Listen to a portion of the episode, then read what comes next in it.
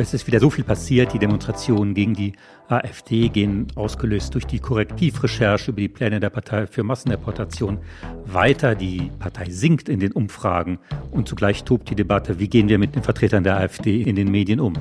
Genau, und die AfD überlegt sich natürlich auch, welche Medienstrategie sie jetzt entsprechend fährt, ob sie eine sogenannte Gegenöffentlichkeit erzeugt, äh, in der gegebenenfalls die Wahrheit nicht mal wirklich die zentrale Rolle spielt. So scheint es zumindest die Strategie zu sein. Und wir werden heute uns genau mit dieser Fragestellung beschäftigen, nämlich wie nah ist die AfD eigentlich dem Ziel einer alternativen Medienrealität gekommen? Und was wissen wir heute über die Kommunikationsstrategien rechtsextremer Akteure und auch, wie können eigentlich seriöse Medien, wie kann Qualitätsjournalismus darauf reagieren? Es diskutieren Nadja Sabura, Linguistin und Kommunikationswissenschaftlerin. Und der Journalist Nils Minkmar in Quoted, der Medienpodcast der Civis Medienstiftung und der Süddeutschen Zeitung, gefördert von der Stiftung Mercator.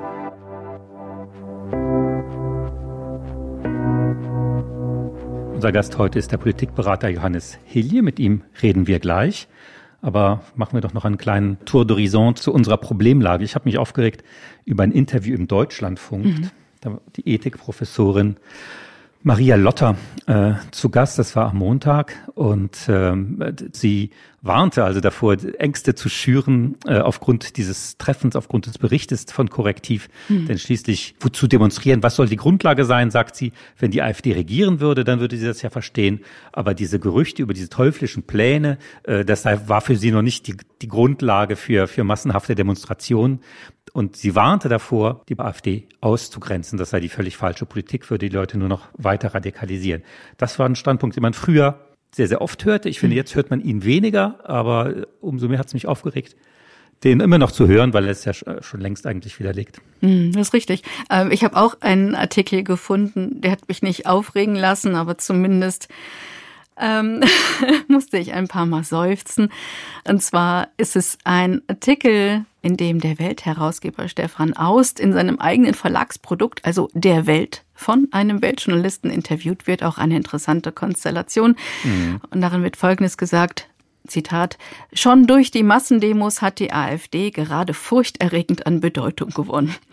Das ist eine, um es mal ganz neutral zu formulieren, ganz interessante Beobachtung mit Blick auf die schiere Logik und Historie des Ganzen. Schließlich weiß jeder nahezu durchschnittlich informierte Mensch in diesem Land, dass bereits vor den Demonstrationen die Bedeutung und die Umfragewerte der AfD recht hoch waren und nun auch erst langsam zu sinken beginnen. Und auch, dass laut Forschung, wie zum Beispiel der Mitte-Studie, jede zwölfte Person in Deutschland ein rechtsextremes Weltbild teilt. Auch das sind Erkenntnisse, die lange vorliegen und die haben nichts mit prodemokratischen Demonstrationen zu tun. Allerdings gibt es auch richtig gute Artikel zu den Demonstrationen. Ein Lichtblick hier für mich ist ganz klar der Kommentar von Christian Bangel, Journalist der Zeit, mhm. der hinterfragt unter dem Titel Wo bleibt das? Wir haben verstanden das Mitlaufen der Politik bei den Demonstrationen. Man sieht ja auch immer mal wieder den Bundeskanzler oder die Außenministerin, wie sie mit recht betroffenem, ernsten Gesicht vor diesen Demonstrationen stehen und anscheinend mitdemonstrieren möchten. Und Christian Bangel fordert in seinem Kommentar, Zitat, jetzt müsste die Politik ins Reflektieren kommen aber bisher sind da nur Selfies. Bei den Politikern, da habe ich ein bisschen Mitleid. Also wenn sie äh, vorne mitlaufen, also sie können es keinem recht machen, meine ich. Äh, wenn sie vorne mitlaufen, dann heißt es, es ist eine Regierungsveranstaltung. Wenn sie nicht mitlaufen, kritisiert man es. Mir fiel aber auf irgendwie die Abwesenheit, finde ich, von, von, von so großen Showstars und Legenden, die lange Zeit für die Bundesrepublik und War Helene Fischer nicht da? Ja, Helene Fischer war immerhin auf dem Stern, aber was andere, Gottschalk, Günther Jauch und wie sie alle heißen, Barbara Schöneberger, die haben, sind auch so reich und berühmt geworden, sozusagen in den guten Zeiten der bundesdeutschen Demokratie. Wo sind die eigentlich heute? Das, das hat mich äh, umgetrieben. Also ich würde da die Regierung ehrlich gesagt nicht so einfach sozusagen aus der Verantwortung entlassen. Äh, klar sind sie in einer schwierigen Position, aber die haben sich letzten Endes auch selbst hineinmanövriert jetzt also da sozusagen mitzulaufen und äh, selbst tatsächlich keine faktische Handlung oder keine Antwort, keine Kursumkehr zu zentralen Themen, um die es hier ja gerade geht. Stichwort Abschiebeoffensive der Ampel. Also da sehe ich bis jetzt noch nicht, dass da irgendetwas Konkretes passiert, dass konkrete Veränderungen der Politik vorgenommen werden. Aber das ist eine politische Frage. Äh, wir, wir kümmern uns ja um das Thema Medien. Absolut. Das hängt natürlich manchmal schon zusammen. Aber das ist äh, im Moment, finde ich, es eine sehr interessante Phase. Auch wie die, wie die Medien reagieren, wie die auch in den Talkshows, äh, in den Talkshows damit umgegangen wird. Es gab das sehr gute Interview von Sandra Maischberger mit äh, Timo Krupalla, was, wo er wirklich sehr, sehr schwach aussah und sowas. Also es ist doch auch ein bisschen was in Bewegung. Ja, und dann fällt aber gleichzeitig auch noch auf, dass neben dieser Bewegung es ein wenig gedauert hat, äh, bis das Ganze ans Laufen gekommen ist, diese Demonstration in ihrer faktischen Realität abzubilden. Also es hat äh, mhm zu Beginn äh, auch tatsächlich nicht nur im privatwirtschaftlichen, sondern auch in den reichweitenstarken öffentlich-rechtlichen Medien geheißen. Es wären Tausende Teilnehmende, dann Zehntausende, während seriöse Interpolationen bereits von Hunderttausenden ausgingen. Das hat der Medienjournalist René Martens im MDR Altpapier so präzise beschrieben. Der spricht da von einem Ungenauigkeitsmuster und auch von einem Kleinreden der Zahlen. Das muss natürlich auch nachdenklich machen. Ja, der Aufstieg der AfD hat so einen einschüchternden Effekt, indem man halt sagt, ist das wirklich die Stimme des Volkes? Ist das die schweigende Mehrheit? Und bevor es diese großen Demonstrationen nicht gab, gab es natürlich in vielen Redaktionen dieses Zögern, okay, wir sehen das anders, aber wenn die Leute draußen so sehr äh, dahinter stehen, hinter der AfD, aber es ist natürlich eine Illusion und wir sehen jetzt, dass die schweigende Mehrheit zum Glück ganz woanders ist. Das fände ich aber ein ganz merkwürdiges journalistisches Grundverständnis. Wenn der Eindruck entsteht durch eine wissenschaftlich belegte kleine, sehr laute Minderheit, man sich selbst einschüchtert. Äh, das finde ich doch ganz interessant. Wie äußert sich das oder woran machst du das konkret fest? Ja, ne, es gibt ja diesen Vorwurf, das ist ja sehr stark gemacht, Lügenpresse und dies und das. Und dann äh, es hat natürlich den Reflex, sich zu verteidigen, zu sagen, nein, nein, wir arbeiten sauber und wir lassen euch auch zu Wort kommen. Dann kommst du in so ein False Balance äh, Schema rein und sagen wir, wir äh, hören auch, geben auch euren Standpunkt weiter und so. Das ist für viele wirklich ein slippery slope, wie man sagt. Ja, also wenn hm. man da ein bisschen nachgibt, dann muss man schon sehr bald sehr viel mehr nachgeben. Aber ich glaube, dass diese Demonstrationen auch für die Medien viel, viel bewirkt haben. Ah, interessant. Für mich war im Vorfeld auch ganz aufschlussreich eine Analyse der Journalistin Miriam Petzold in Good Impact aus dem Januar dieses Jahres. Mhm. Da geht es um eine Übereinkunft von Medien in Wallonien und in Luxemburg. Und die Übereinkunft ist, Extremisten keine Plattform zu bieten. Ich zitiere da einmal raus. In Wallonien dagegen haben schon in den 1990er Jahren alle Rundfunkanstalten einen Pakt geschlossen, den Cordon Sanitaire Mediatique. Menschen, die rassistischen, demokratiefeindlichen Gruppen nahestehen, bekommen keine Plattform. Einladungen zu Live-Interviews und Talkshows sind tabu.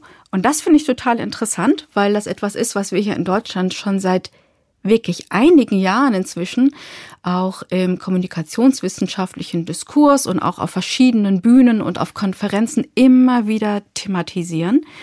Das heißt nicht, dass man nicht mit Menschen spricht, ähm, sondern es geht darum, dass sie nicht direkt zitiert werden, dass die Zitate kontextualisiert werden, wenn sie denn extremistisch oder faschistisch sind mhm. und dass antidemokratische Inhalte eben auch als solche eingeordnet werden. Allein ich habe nicht den Eindruck, dass diese ganzen Diskussionen intern wie auf öffentlicher Bühne tatsächlich zu einer faktischen Veränderung innerhalb der deutschen Medienlandschaft führen. Langsam.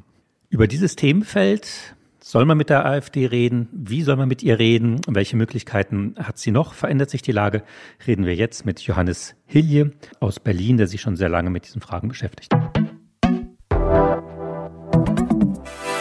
Unser Gast Johannes Hilje ist selbstständiger Politik- und Kommunikationsberater, war kurze Zeit auch bei der Europäischen Grünen Partei aktiv äh, als Wahlkampfmanager und ist vor allem jetzt Experte und Autor und Bücherautor zum Thema Kommunikationsstrategien der Rechten. Sein neuestes Buch trägt den Titel Das Wir, in Anführungsstrichen, das Wir der AfD, Kommunikation und kollektive Identität im Rechtspopulismus. Hallo, Herr Hilje, guten Tag. Hallo, schönen guten Tag und vielen Dank für die Einladung. Die großen Demonstrationen seit äh, Jahresanfang zeigen ja ein bisschen Wirkung. Die AfD geht in den Umfragen zumindest schon etwas runter und äh, er öffnet zugleich eine Debatte, wie man weiterhin mit äh, in den Medien mit der AfD umgeht. Das ist ja so ein bisschen Ihr Leib- und Magenthema. Sie haben das schon sehr, sehr lange äh, beobachtet. Und äh, uns interessiert natürlich daher Ihre Einschätzung, wie diese neue Lage jetzt die Kommunikationsstrategie der AfD verändert. Ja, ich glaube, wir sehen eine Kommunikationsstrategie der AfD momentan, die in Teilen äh, gar nicht so neu ist, weil sich hier eigentlich ein Muster reproduziert, was wir schon bei anderen Skandalen, bei anderen Situationen gesehen haben, äh, in der die Partei unter Druck stand. Also vielleicht äh, mal mit dem Versuch, ähm, die Sache auf einen Begriff zu bringen, würde ich sagen, die AfD ähm, fährt die Strategie der Realitätsumkehr. Ähm, wir können das, glaube ich, mal an den Reaktionen auf die Massendemonstrationen äh, vielleicht ein bisschen ausbuchstabieren. Das Erste, was wir hier eigentlich sehen von der AfD als Schritt dieser Realitätsumkehr, ist eine Relativierung oder Umdeutung von Tatsachen. Was man jetzt öfter hört aus Reihen der AfD, ist da demonstriert nicht die Mitte der Gesellschaft, das sind nicht große Teile des Volkes, denn als Fußnote von mir hinzugefügt, man versteht sich ja selbst als Stimme des wahrhaftigen Volkes, sondern da würden eben Elitenvertreter jetzt auf der Straße sein. Also das sind von der Regierung bestellte Demonstrierende. So, das ist im Grunde so der erste Schritt dieser Realitätsumkehr. Im zweiten Schritt folgt dann ein ganz gängiges ähm, Stilmittel, nämlich die Opferinszenierung. Die AfD sagt jetzt, es gehe bei diesen Demonstrationen darum, die einzig wahre Opposition im Land zu unterdrücken. Als das fühlt man sich.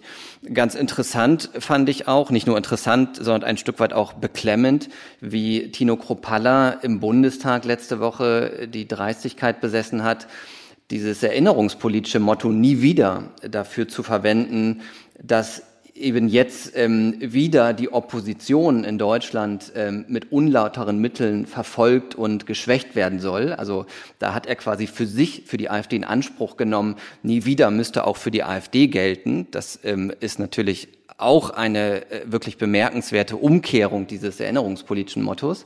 Und als äh, vielleicht so drittes Element ist dann der Gegenangriff. Der steht oftmals so am Ende so einer Kommunikationskette bei der AfD, da heißt es dann natürlich, ähm, wir sind so stark, dass diese Demos, aber auch die Korrektivberichte nun so etwas wie das letzte Zucken der politischen Eliten wären.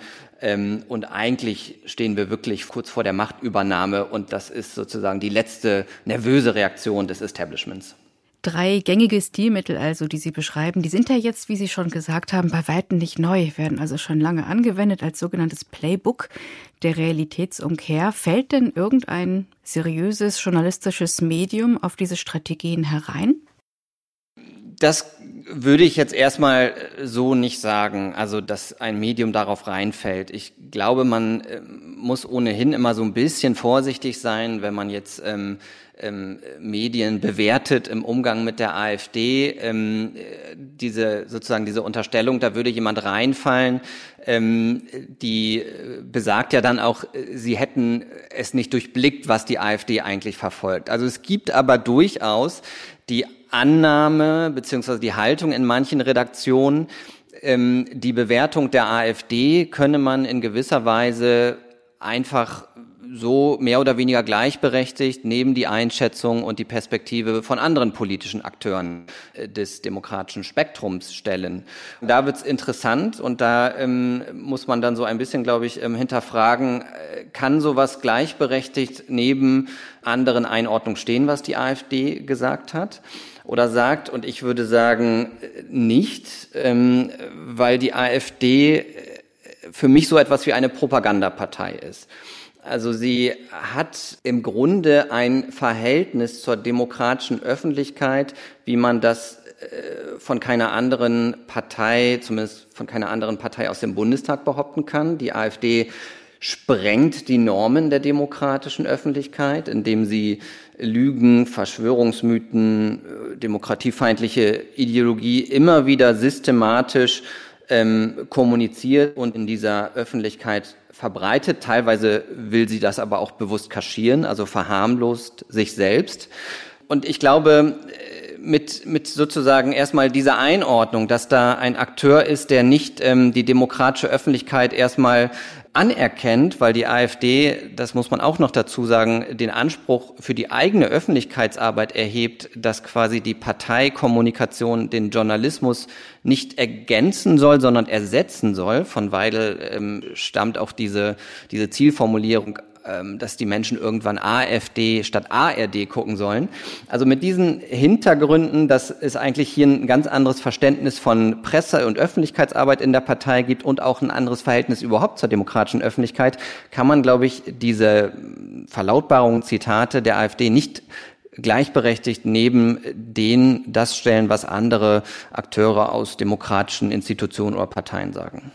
Die Frage nach dem Hereinfallen, das ist mir noch wichtig, ist keine Form der Unterstellung. Das diente jetzt gerade als objektive Betrachtung und Analyse des Jetztzustandes der deutschen Medienlandschaft. Ähm, Sie beschreiben ja, Herr Hilje, eine Form von Normalisierung von Dingen, die an sich nicht normal sind im demokratischen Spektrum. Auch sozusagen Gleichstellungen in Form des bekannten Hufeisens. Auf der einen Seite die, auf der anderen Seite die. Wie stehen Sie denn zur Forderung, dass Medien einfach überhaupt nicht mehr berichten, auch hier wiederum als neutrale Frage? Ich glaube, die Medien müssen über die AfD berichten. Ähm, also die Partei hat so einen re relevanten Wählerzuspruch. Die Partei ist so groß geworden ähm, in unserem politischen System, dass es eigentlich kein Weg an ihr vorbeigibt in der Berichterstattung. Ähm, und ich glaube auch, dass Medien und insbesondere die demokratische Öffentlichkeit äh, durchaus auch sozusagen äh, auch in dem Sinne wehrhaft äh, sein müssen, dass sie mit solchen Akteuren, auch demokratiefeindlichen Akteuren umgehen ähm, können und auch darüber berichten können. Also ich, ich, ich halte nichts von diesem Argument, ihnen sollte man keine Bühne bieten. Also man kann erstmal sagen, vielleicht sollte man äh, gar keiner Partei, gar keinem Politiker, keiner Politikerin in dem Sinne eine Bühne bieten, dass die einfach verlautbaren können, ähm, was sie wollen, ohne dazu eine kritische Einordnung ähm, von Journalistinnen und Journalisten bekommen. Weil das fände ich dann auch wiederum eine komische, ähm, komisches Konzept von demokratischer Öffentlichkeit und ähm, kritischen Medien. Man muss über diese Partei berichten, man muss über ähm, Programme berichten, über auch das, was nicht in Programmen steht, sondern dann bei solchen Treffen wie das in der Nähe von Potsdam ähm, konzipiert und beraten wird. Das ist dann meistens noch aussagekräftiger als das, was in den Programmen steht.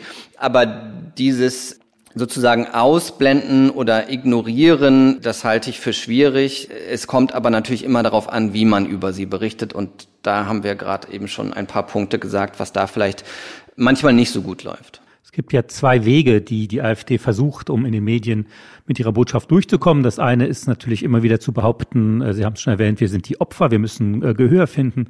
Und Sie gehen ja auch in die Talkshows. Äh, ich glaube, Sie tun es auch gerne. Jedenfalls den Eindruck hat man, Sie sind wir bei Lanz, Sie sind beim Maischberger und, und bei Maybrit Illner und wo auch immer. Und auf der anderen Seite haben sie ja so eine eigene kleine, äh, na, sie ist schon überhaupt nicht mehr klein, sondern so eine eigene Milchstraße von, von Medienhäusern. In Österreich wird gerade ein neuer Fernsehsender aufgebaut, äh, der so äh, rechtspopulistische Inhalte transportieren soll. Es gibt das Portal News von Reichelt, Kompakt und so alles.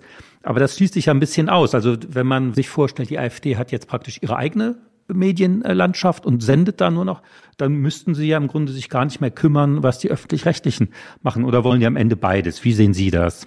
Sie wollen beides. Ähm, und ich würde auch sagen, erstmal hat sie sich sogar ähm, noch zu dem, was Sie gerade angesprochen haben, in die komfortable Lage gebracht, dass sie sich ähm, sowohl die Präsenz als auch die Abwesenheit in den etablierten Medien zunutze machen kann. Also wenn sie eingeladen wird, dann ähm, nutzt sie ähm, den demokratischen Diskurs, sie instrumentalisiert ihn teilweise sogar, indem sie also systematisch Lügen verbreitet, Feindbilder konstruiert und so weiter.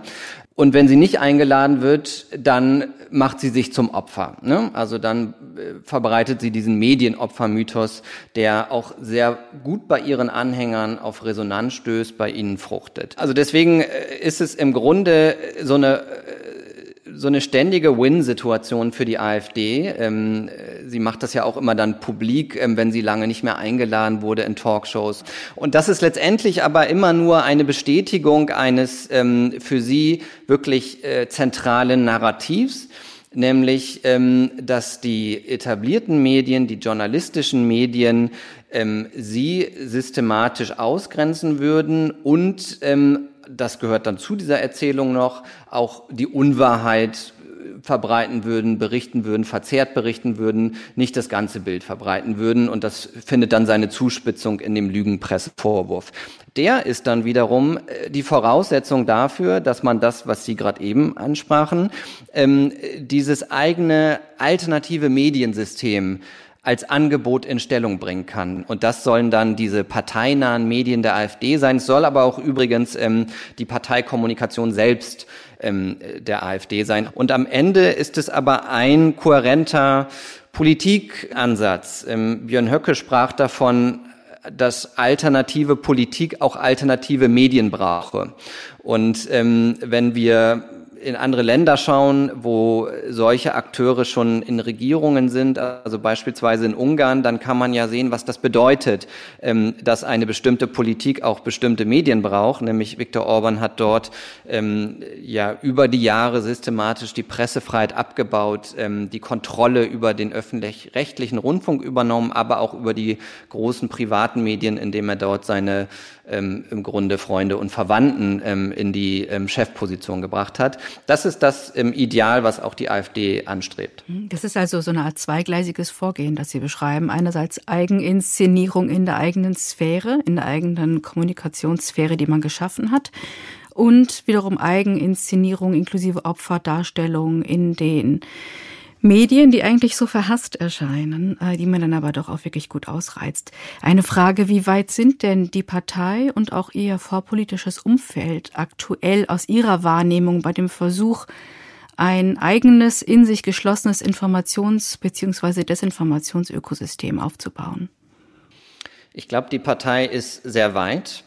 Ähm, und ich würde auch behaupten, Stand heute ist diese digitale Gegenöffentlichkeit der AfD nicht nur eine Wagenburg für sie und ihre Anhängerschaft, sondern auch eine Lebensversicherung, weil es tatsächlich so ist, dass die Stammwählerschaft der AfD, ähm, die hat ein sehr hohes Misstrauen in die etablierten Medien und die konsumieren auch diese alternativen Medien, und diesen Begriff muss man wirklich immer in Anführungszeichen benutzen, ähm, besonders stark. Also da hat man wirklich ähm, so eine Parallelwelt geschaffen, über die sich dann die Stammklientel informiert und diese Stammklientel bringt diese Partei, würde ich sagen, auf absehbare Zeit auch immer wieder mit komfortablen Ergebnissen in die Parlamente.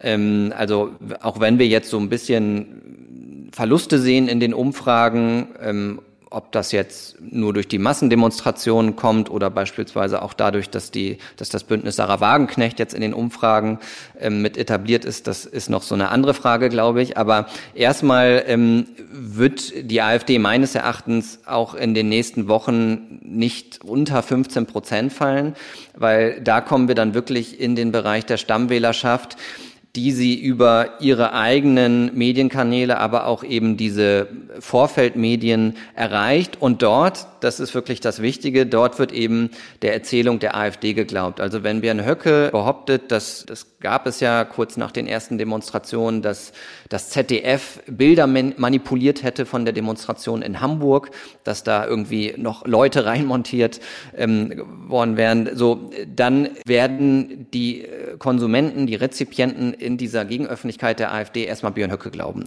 Was können denn seriöse journalistische Medien jetzt tun? Also ganz konkret. Oder können sie noch etwas tun? Ich glaube, dass es ähm, kurzfristig sehr, sehr schwer ist. Menschen, die fest verankert sind, fest verortet sind in dieser digitalen Öffentlichkeit der AfD mit einer Überzeugung von diesem rechtspopulistischen Weltbild, dass man die kurzfristig zurückgewinnen kann. Also ich glaube, wenn wir über die Stammwählerschaft der AfD sprechen, dann ist das leider eine recht pessimistische ähm, Perspektive sowohl für die demokratischen Parteien als auch für die etablierten Medien, dass man die irgendwie kurzfristig äh, für also entweder die eigene Politik oder für die eigenen Medieninhalte wieder gewinnen kann. Weil was hier tatsächlich passiert ist, ist, dass die Sender-Empfänger-Beziehung kaputt gegangen ist oder kaputt ist. Also bei manchen ist sie vielleicht kaputt gegangen und bei anderen war sie schon immer kaputt. Und ähm, eine Sender-Empfänger-Beziehung funktioniert ja dann, wenn ein wichtiger, äh, sozusagen ein wichtiger Vermittler zwischen beiden ist und das ist nämlich das Vertrauen, dass man erstmal grundsätzlich dem Sender vertraut, was der ähm, mir an Informationen ähm, zuführt, was er an mich schickt, dass das auf einer, sagen wir mal, soliden journalistischen Arbeit basiert. Was können Medien machen? Das ist ähm, äh, eine interessante Frage. Ich glaube, was wirklich eine wichtige Rolle spielt, ist in diese Räume zu gehen, in die Gebiete, in die Gegenden, wo in hoher Anzahl solche misstrauischen Menschen wohnen. Also es gibt davon vor allem natürlich in Ostdeutschland auch einige Orte. Wir sehen das jetzt äh, regelmäßig ja bei diesen Landratswahlen, wo die AfD in die Stichwahl kommt und dann mal gewinnt sie mit knapp über 50 Prozent, mal verliert sie mit knapp unter 50 Prozent. Aber das heißt erstmal, dass sie da eine sehr, sehr hohe Verankerung auch schon in der ähm, Zivilgesellschaft hat, in der lokalen Bürgergesellschaft.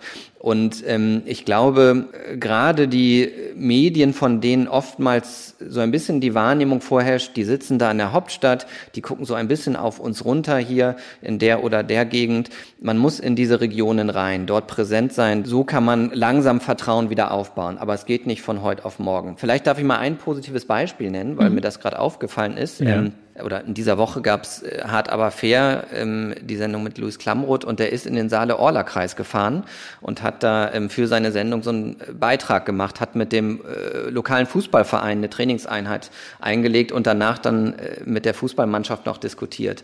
Und ich glaube, ähm, also natürlich hat jetzt nicht jedes ähm, Reporterteam oder jede Reporterin, jede Journalistin die Möglichkeit, ähm, mit den Menschen vor Ort Fußball zu spielen. Das ist dann wahrscheinlich das Privileg eines Talkshow-Hosts, der nur einmal in der Woche senden muss. Aber trotzdem glaube ich, dass sich ja hier eine andere Erfahrung mit ähm, einem Vertreter des Hauptstadtjournalismus, des Medienestablishment ähm, eingestellt hat für die Menschen vor Ort, als wenn sie einfach einen Artikel, sagen wir mal, in einem großen Medium lesen oder einen Beitrag in der Tagesschau sehen oder wie auch immer. Der Abbau regionaler journalistischer Strukturen, der jetzt seit einigen Jahren äh, vonstatten geht, wird dem natürlich eher so entgegenstehen, dass Menschen quasi mehr rausgehen und mehr vor Ort sind und mit den Leuten interagieren und sichtbar sind und darüber wieder Vertrauen aufbauen können. Das nur als äh, eine Note nebenbei. Ja, aber wenn ich da noch ergänzen darf, ähm, genau dieser Zerfall der lokalen und regionalen Medienlandschaft ist ja auch etwas, was der AfD enorm hilft. Hm. Also es gibt auch Orte in Ostdeutschland insbesondere, ähm, da gibt es AfD-nahe ähm, kostenlose Anzeigenblätter ähm, die dann auch diese äh, Lücken füllen von einer Lokalzeitung. Also die, die AfD ist sehr geschickt darin, und das haben wir auch früher schon im Übrigen ähm, bei der NPD in anderen Bereichen gesehen, ähm, Lücken zu füllen, die entweder äh, Zivilgesellschaft oder Parteien oder aber Medien ähm, für sie bereiten. Wie kommt es, dass die AfD äh, auf TikTok so erfolgreich ist? Ich meine, das da haben wir ja jetzt nicht so die klassischen regionalen Probleme, sondern das ist ja ein starkes internationales, etwas undurchsichtige Plattform und da liegen die äh, weit vorne bei der Nutzung der jungen Leute. Mein Sohn hatte mir auch schon ganz stolz AfD-Inhalte da präsentiert, die er da entdeckt hat. Also es muss auch äh, Leute erreichen, die jetzt gar nicht danach suchen, sondern äh, das schwappt. Und warum sind die anderen da so schwach? Ja, TikTok ist ein ganz interessanter, aber irgendwie auch wiederum prototypischer Fall ähm, für den äh, Parteienwettbewerb auf Social-Media-Plattformen und vor allem auf neuen Social-Media-Plattformen. Die AfD ähm, ist häufig ein sogenannter First Mover bei neuen Plattformen. Mhm. Das heißt, wenn es eine neue Plattform gibt, wenn sich abzeichnet, dass das auch eine ähm, populäre Plattform wird, dann ist sie sehr schnell dort mit einem eigenen Kanal, nicht nur von der Bundesebene, häufig auch von der Landesebene und auch in Form von äh, persönlichen äh, Kanälen der Politikerinnen und Politiker der AfD präsent. Und das ist genau das, was bei TikTok auch passiert ist. Die AfD hat sich einen Wettbewerbsvorteil verschafft, indem sie da sehr schnell, sehr systematisch kommuniziert hat. Ähm, der Reichweitenvorsprung der AfD ist da wirklich frappierend. Ich habe das ähm, vor kurzem auch mal ausgewertet. Die AfD kommt da auf einen Wert von über 400.000 Aufrufe ähm, pro Video im Durchschnitt. Das heißt aber auch, dass bestimmte Videos dann im Millionenbereich aufgerufen werden und manche ein bisschen unter diesem Durchschnittswert von 400.000. So, und der, ähm, ich, ich lasse jetzt nicht raten, aber der Zweitplatzierte ähm, in diesem Parteienwettbewerb auf ähm, TikTok ist die FDP mit so knapp 50.000 Aufrufen im Durchschnitt pro Video. Ähm, also da, da sieht man den, den wirklich frappierenden Unterschied. Und mir leuchtet aber auch durchaus strategisch ein, warum die AfD äh, eine Chance in TikTok sehr schnell gesehen hat, weil die AfD äh, ähm, mit Blick auf die Wählerschaft eine Schwäche in den letzten Jahren hatte bei den ganz Alten, so bei den Menschen, wo wir so ein bisschen unscharf sagen würden, die haben noch den Krieg miterlebt, also entweder wirklich, wirklich, weil sie da schon gelebt haben oder weil sie kurz danach ähm, geboren sind, also die wirklich älteren ähm, Wählerinnen und Wähler. Und bei den ganz Jungen hatten sie auch bisher wirklich ein, ein strukturelles Problem. Und jetzt hat die AfD mit TikTok tatsächlich einen Weg gefunden, um diese junge Zielgruppe anzusprechen. Meines Erachtens kann man das auch schon sehen in den letzten Wahlergebnissen, die wir so auf Landesebene hatten. In Hessen und in Bayern hat sie erstmals tatsächlich auch in dieser jüngeren ähm, Wählergruppe, sind so die zwischen 18 und 29-Jährigen, die ja so die jüngste ähm, Wählergruppe in den Auswertungen meistens ähm, darstellen. Da hatte sie erstmals ähm, den gleichen Wert, den sie auch im Gesamtergebnis hatte. Und das war neu. Und ähm, letzter Punkt dazu, äh, diejenigen, Landesverbände, die da ohnehin schon viel weiter sind als jetzt ähm, die Landesverbände in Hessen und in Bayern, was Wahlergebnisse angeht, nämlich die in Ostdeutschland, die denken sowieso schon mittlerweile ganz anders. Ähm, Ulrich Siegmund, der Fraktionsvorsitzende der AfD im Landtag in Sachsen-Anhalt, der hat vor kurzem gesagt, ähm, der ist auch sehr aktiv bei TikTok, hat dort über 300.000 Follower.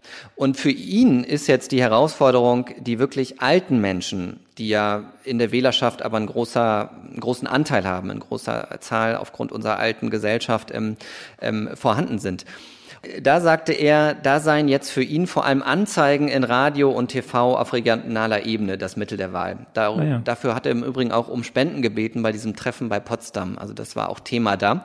Und ähm, das fand ich ganz interessant, weil wir natürlich immer so in der äh, allgemeinen Debatte immer so davon ausgehen, Social Media ist so das zentrale Mittel für die AfD, für die Mobilisierung.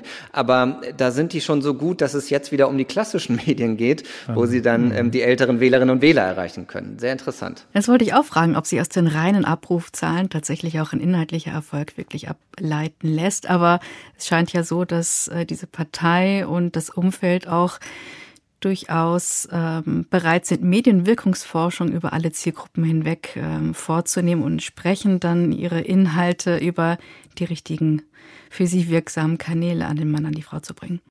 Das kann ich nur bestätigen. Also die AfD ähm, ist, glaube ich, ohnehin, ähm, geht sehr strategisch und systematisch vor bei so dieser ganzen Frage von Zielgruppenansprachen, aber auch überhaupt ähm, der Art und Weise, wie man über Kommunikation ähm, Diskurse verändern kann, äh, Menschen erreichen kann. Also wir haben eigentlich schon immer in Strategiepapieren auch der Bundespartei, die dann manchmal so in die Öffentlichkeit gekommen sind oder hier in der Hauptstadt in Berlin irgendwie rumgereicht wurden, hat man schon sehr früh gesehen, dass die Partei sich sehr systematisch ähm, über Kommunikation und die Erreichung von Zielgruppen ähm, Gedanken macht, auch über die Beeinflussung ähm, des Diskurses und die Verschiebung des Diskurses. Also das, was wir jetzt zuletzt nochmal an diesem Begriff der Remigration diskutiert haben, ähm, das ist ja so ein typisches Beispiel für die Sprachstrategie der AfD. Sie besetzt neutral und harmlos klingende Begriffe und verändert dann deren Bedeutung mit einer eigenen, radikaleren Begriffsdefinition. Das ist äh, sozusagen Teil der Erfolgsgeschichte der Partei seit elf Jahren. Nichts wirklich Neues also. Allerdings gilt es für seriöse journalistische Medien nochmals genau hinzuschauen und zu prüfen, inwieweit sie auf diese bekannten Strategien zu reagieren vermag. Vielen Dank, Johannes Helje, für das Gespräch. Herzlichen Dank. Ich danke auch. Ja, das waren wieder viele, viele spannende Aspekte. Man merkt, dass sich, äh, dass sich Johannes Hilje wirklich schon seit, seit vielen Jahren ganz intensiv damit auseinandersetzt und äh, ich habe wieder viel gelernt. Ja, das stimmt. Also äh, mir kam vor allen Dingen dieser Aspekt nochmal so wichtig vor, der Abbau der regionalen journalistischen Strukturen, wie schwierig das ist, dass es so eine große, man sagt ja News Desert, also Nachrichtenwüste, ähm, hinterlässt, in der entsprechenden andere Akteure ihre Interessen sozusagen platzieren können. Das hat alles mit allem zu tun. Es ist auch ein politisches und auch ein Regulierungsthema. Also das können wir, glaube ich, jetzt nicht alles nochmal ansprechen. Ja, die Empirie belegt das ja auch. Äh, meiner schönen Heimat, äh, dem Saarland. Ich habe es ja schon mehrfach erwähnt. Hier. Mhm. Da haben wir den saarländischen Rundfunk äh, wunderbar ausgebaut oder jedenfalls für die Größe des Bundeslandes adäquat und die Saarbrücker Zeitung, auch eine gute Regionalzeitung. Mhm. Und da spielt die AfD keine Rolle. Also das ist nur deswegen, das ist so plausibel für mich unmittelbar, ohne dass ich es jetzt genau untersucht hätte. Aber mhm. die Leute fühlen sich tatsächlich gesehen, wenn was ist, dann können sie, können sie dann Journalisten anrufen, sich beschweren oder irgendwas loben oder sie kommen auch selber mal vor äh, in den Nachrichten, in Straßenumfragen und so. Und, und, und diese Nähe ist ein sehr gutes Mittel gegen, gegen dieses Gefühl, so abgehängt zu sein. Ja, genau, das Vertrauen, ne? Ja, von dem wir es gerade schon hatten. Ähm, mhm. was es noch darüber hinaus braucht, ist ganz klein, langer Atem. Also die journalistische ja. Berichterstattung über extremistische Akteure und Strukturen ist halt einfach ein Marathon. Ne? Wenn seriöse Medien jetzt wieder mit ja so eine Art kontraproduktiven Nacherzählen von Wahlumfragen weitermachen, wie auch teils schon zuvor, dann ist niemandem geholfen. Es geht ja um zentral wirklich politisches Programm und nicht um die Köpfe. Ich finde auch immer wichtig, nochmal darauf hinzuweisen, dass es eben auch eine internationale äh, Dimension hat, dass mhm. eben auch in anderen Ländern, dass sie sich mit Österreich äh, in Kontakt sind, dass sie aber auch natürlich mit, mit Frankreich und mit vielen, vielen anderen. Das heißt, man hat so ein ganzes Netzwerk und das ist nicht einfach das eine Problem, was man lösen muss und dann ist die AfD weg. Genau, multikomplex. Und dann braucht es auch noch, und zwar recht zeitnah, eine echte Bereitschaft von den Verantwortlichen in journalistischen Medien, eine echte Aufarbeitung vorzunehmen, einfach gegenüber dem, was nicht gut gelaufen ist, gegenüber dem, an dem auch festgehalten worden ist, obwohl seit langer Zeit, wie gesagt, immer wieder konstruktive Kritik geäußert worden ist.